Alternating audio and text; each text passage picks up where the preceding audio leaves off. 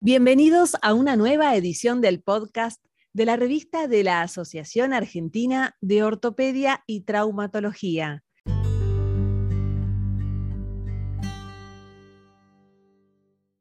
En esta edición especial hablaremos sobre la indexación de las revistas científicas. El doctor Guillermo Ricciardi, editor de sección, entrevistará al doctor Ernesto Bersuski, director de la revista.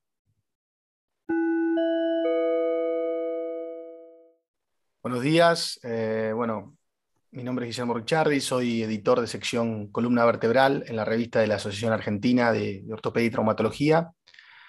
Y a continuación tengo el placer eh, de entrevistar al doctor Ernesto Bersuski, quien es el editor ejecutivo de nuestra revista y con más de 10 años de trayectoria, y nos hablará sobre la importancia de las indizaciones de las revistas científicas y en especial sobre la evolución de la revista de la OT con respecto al tema en cuestión. Buenos días, doctor Bersuski. Gracias por su participación. ¿Qué tal? Muy buenos días, Guillermo. Muchas gracias por la invitación para hablar de este tema tan importante para nosotros, ¿no? para los editores de las revistas. Claro que sí. Para, para comenzar, doctor, me gustaría preguntarle qué significa que una revista esté indexada. Bien, el tema es bastante viejo. Quizás para nosotros, para los argentinos, este, es como que lo descubrimos ahora, o en la Asociación de Ortopedia descubrimos ahora qué significa una indexación. Pero la indexación este, viene de la palabra índice, como el índice de un, de un contenido de una revista o de un libro, eh, nace en el siglo XIX, eh, más o menos a fines de los 1870, 1890, por ahí, este, con un libro que saca anualmente eh, la Asociación Médica de Estados Unidos, que es el Index Medicus, donde estaban ahí todos los trabajos publicados por la bibliografía norteamericana en un año. Después, a medida que eso fue creciendo, fue mes a mes. Lo que lo tuvimos el honor de conocerlo que había que ir a investigar esos libros, que eran enormes libracos llenos de citas bibliográficas, a la biblioteca de la facultad y que eran inaccesibles, digamos, desde el punto de vista personal. Había tomos para cada año. Y en Europa nace más o menos lo mismo, un poco posterior, la Exerta Medical Foundation. O sea, en Estados Unidos indexaban en su libro Index Medicus a los trabajos norteamericanos y este, en Europa a los europeos. Y nosotros, por supuesto, siempre no indexábamos ni en uno ni en otro. Entonces, el conocimiento producido en Latinoamérica este, o se publicaba en revistas norteamericanas o, o europeas, o no se publicaban, o no las leía nadie. Aún así, tenemos que pensar que en los años 40 del siglo pasado este, se pudo lograr un premio Nobel, lo cual ya de por sí es algo medio mágico con los recursos que teníamos. Eh, actualmente eh, la indización ha tomado cuerpo porque con el advenimiento de la, del Internet, entonces es posible eh, llegar a toda la bibliografía posible, o publicada, aunque esté en la web. Entonces ahí ha tenido muchísimo, mm, muchísima importancia el sistema de indexaciones. El libro este, Index Médico, que sacaba la Asociación Médica de Estados Unidos, no, no la Asociación Médica, era la National Library, la, Biblioteca Nacional de Estados Unidos. Eh, dejó de publicarse en 2002, 2003, 2004, porque ya este, era algo totalmente inútil. Con el advenimiento de los índices vía Internet, entonces eso pasó a ser algo realmente obsoleto. Y, este, y bueno, entonces comenzó una carrera. Entrar en el Index Medicus era muy difícil si no era norteamericano. Si la revista no era americana, era prácticamente imposible porque tenían muy pocas publicaciones europeas y solamente aquellas que eran este, angloparlantes, o sea, Inglaterra y alguna revista anglo, que está escrita en inglés de algún lugar del mundo. O sea, era totalmente discriminativo y por supuesto los latinoamericanos estábamos absolutamente afuera. con el advenimiento de Internet y de los sistemas de indización a partir básicamente del siglo XX, del perdón, del siglo XXI, entonces empiezan a haber repositorios digitales y, este, y, bases de datos digitales. Y ahí empieza la carrera para indizarse. Porque, ¿Qué significa indización finalmente? Bueno, lo que significa es que uno esté en un índice y que al, un investigador, cuando empieza a buscar bibliografía, puede localizar lo que uno ha publicado a través de estos índices. Eso es la indexación.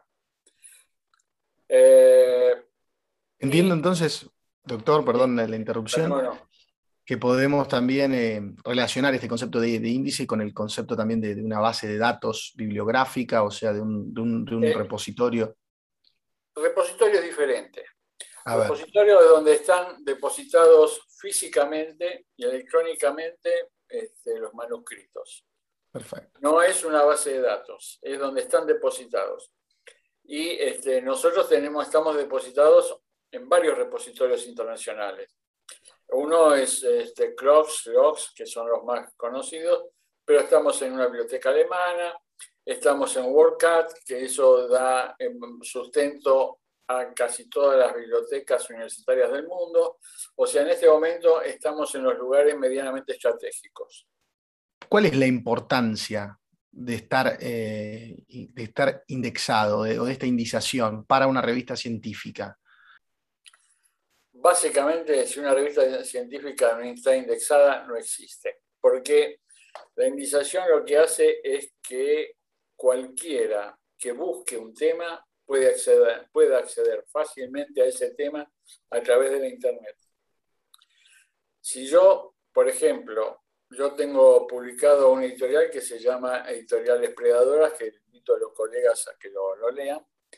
Existen eh, empresas que estafan al autor y estafan al lector, que eh, lo que hacen es cobrar un dinero por eh, manuscritos que quizá serían impublicables en cualquier otra revista, y cobran un dinero para publicar. Bueno, y esas editoriales que eh, Mr. Bills, que es un bibliotecario norteamericano, llamó Predador, así actualmente sigue eh, con esa denominación, eh, tienen o este, los enlaces rotos, no están indizados, entonces el, manuscrito se pierde, en, como digo yo, se, se pierde en el ciberespacio.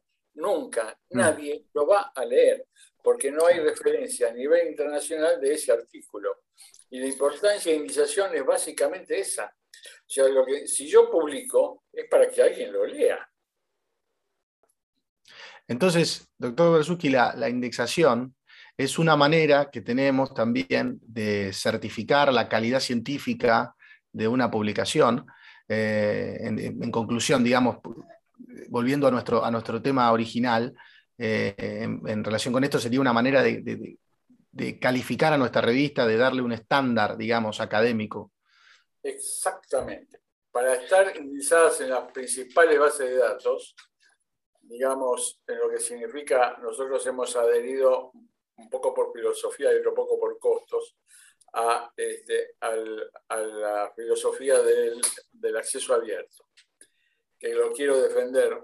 Cuando la, revista, eh, nuestra revista, circulaba entre los socios de la, Asociación Argentina de Ortopedia, la única posibilidad que tuviéramos 400, 500, 600, 700 lectores como máximo, porque no salía fuera de nuestro ámbito.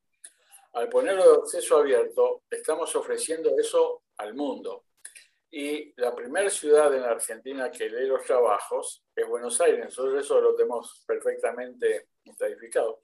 La segunda es la Ciudad de México, porque ellos ya leen trabajos nuestros. O sea, si uno, lo que yo quiero, que los trabajos argentinos tengan una visibilidad en el mundo, es una, miren, yo no quiero entrar en política, pero un, aspecto de la soberanía nacional es la exportación de conocimiento. Las indizaciones requieren una serie de normas, que son muchísimas. Desde el lenguaje este, de Internet que, con el que trabaja la revista, tiene que ser HTML, tiene que ser PDF, tiene que ser XLS. Aparte de, de la cosa técnica, cómo se tratan las imágenes, o sea, desde el punto de vista técnico les puedo asegurar que es muy engorroso. Y después hay aspectos éticos, que significa lo que es la revisión por pares, los trabajos que tienen que llegar cerrados, este, la bibliografía, cómo tiene que estar citada la bibliografía. Yo soy el que personalmente corrijo la bibliografía porque más o menos hay un 25% un 30% de errores en las citas bibliográficas y que si la cita bibliográfica está errada, cuando uno pasa a los archivos de los, de los indizadores, lo rebota. Y rebota todo el artículo. Entonces tiene que ir todo perfecto. Bueno, todo eso es un trabajo enorme que gracias a nuestro cuerpo editorial, acá Carolina, la correctora Marisa López, la maquetadora, este, aparte todo el equipo editorial en sí, digamos, editor, revisional, es un trabajo que realmente es de mantener a la revista en condiciones de ser indizada en las principales bases de datos. Y con respecto a eso, yendo un poco más al tipo de publicaciones, también el tipo de, investigaciones que la revista presenta eh, condiciona la, indexación, es decir, eh, el aporte de los autores es importante para poder acceder a determinadas indexaciones fundamental. Nosotros hemos obligado a, a 50 este, trabajos mínimos, 50 trabajos mínimos de investigación por año. Los, este, los trabajos de presentaciones de casos, actualización, reviews, y todo ese tipo de que no es investigación clínica, aunque sea este, de, grado de, eh, de un grado de evidencia 4, no importa eso, pero si no es un trabajo que figure como trabajo de investigación, este, no se cuenta. Tenemos una obligación de tener 50 al año. Doctor, eh, y siguiendo esta línea este, sobre este tema, eh, habitualmente existe un error conceptual donde se suele interpretar como indexación de una revista al hecho de que los trabajos eh, que en ella estén publicados sean accesibles a través del buscador PubMed. Y mm, me gustaría, si usted puede aclarar este concepto, eh, básicamente sobre qué bases de datos opera el buscador PubMed y si hay otros servicios de indexación disponibles de jerarquía similar.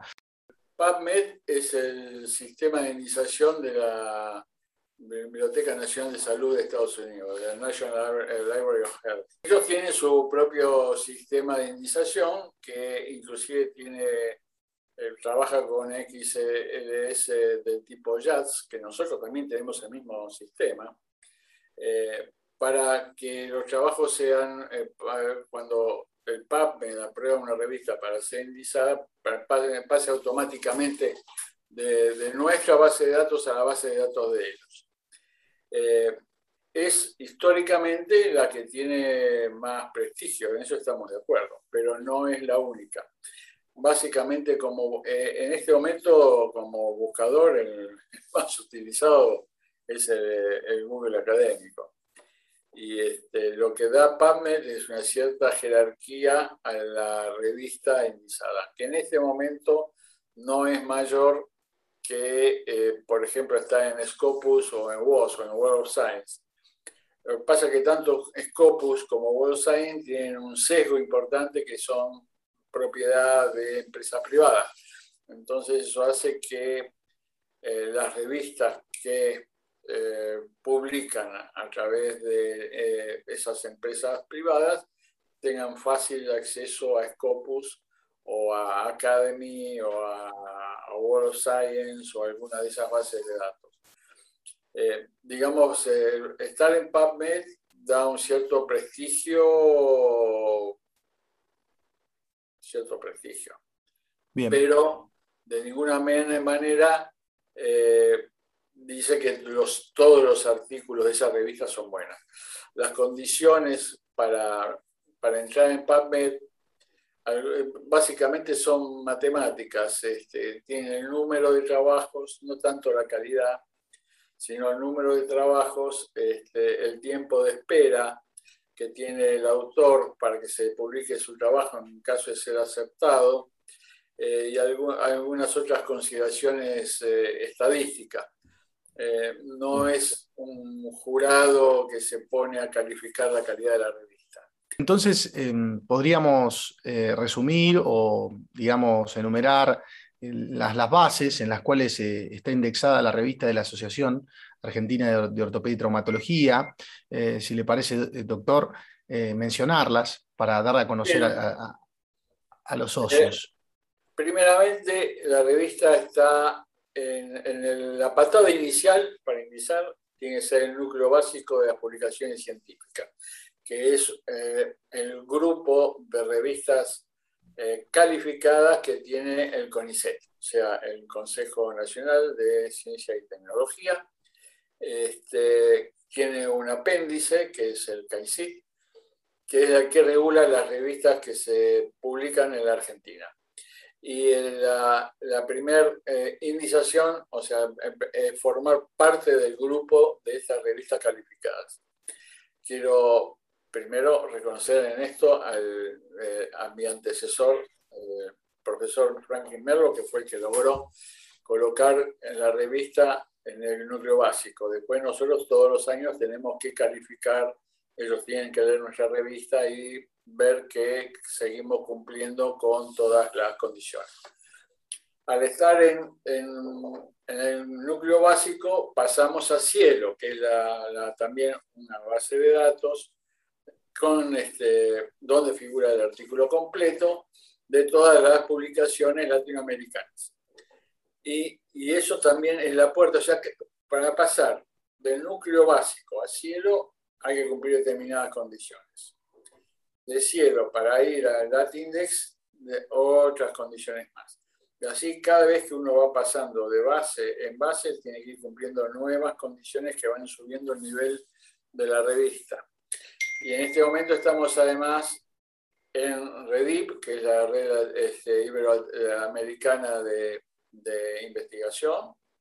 Estamos en DialNet, que es de, es de Unirioja, de la Universidad de La Rioja, que también es otra base de datos. Dentro de lo que es lengua española, estamos en todas.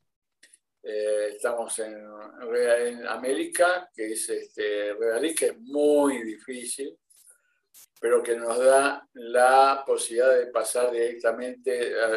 ¿Se acuerdan que hablé de que el PubMed tenía el XML JATS? Bueno, para América también es XML JATS, así que por estar ahí podemos eh, abreviar los pasajes para ir a PubMed.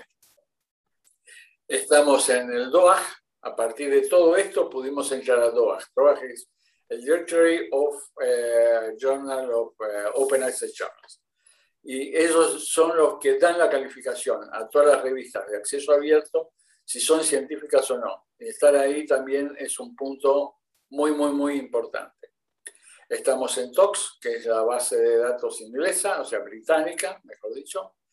Estamos, bueno, y en todas las librerías universitarias del mundo que están adheridas a WorldCat, porque WorldCat es la que mantiene la, la indización y la información a todas las bibliotecas universitarias del mundo. Finalmente, digamos, entonces para todo esto modo de cierre, me gustaría unas palabras suyas eh, que comente aspectos centrales que permiten haber llegado a, este, a esta jerarquía que, la revista le ha permitido llegar a esta jerarquía académica y adicionalmente, bueno, seguir, ir por más, ¿no? Tratar de, cada día mejorar. Yo creo que el aspecto central es que ha mejorado muchísimo la calidad de lo que se publica en, la Argentina, en ortopedia y traumatología. Yo creo que eso, no solamente en cantidad, sino en calidad. Y, hemos aprendido los ortopedistas a escribir. Y creo que ese es el hecho fundamental. Lo demás es, pienso yo, perdón, en medio como cartón pintado, porque lo importante es que nosotros tengamos la formación científico-médica como para poder exportar lo que nosotros pensamos, lo que nosotros hemos ideado. Porque acá hay una, bueno, es lo que yo siempre digo, nosotros tenemos, la Argentina es el único país latinoamericano que tiene tres premios Nobel en ciencia.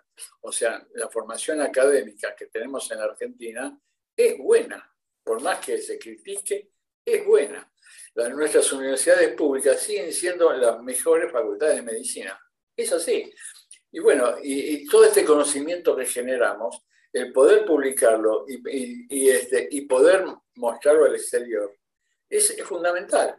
Por eso yo pienso que eh, lo, más importante de todo es que el equipo editorial, desde la parte, digamos, administrativa hasta la parte editorial, eh, consustanciados en esto de mejorar la calidad.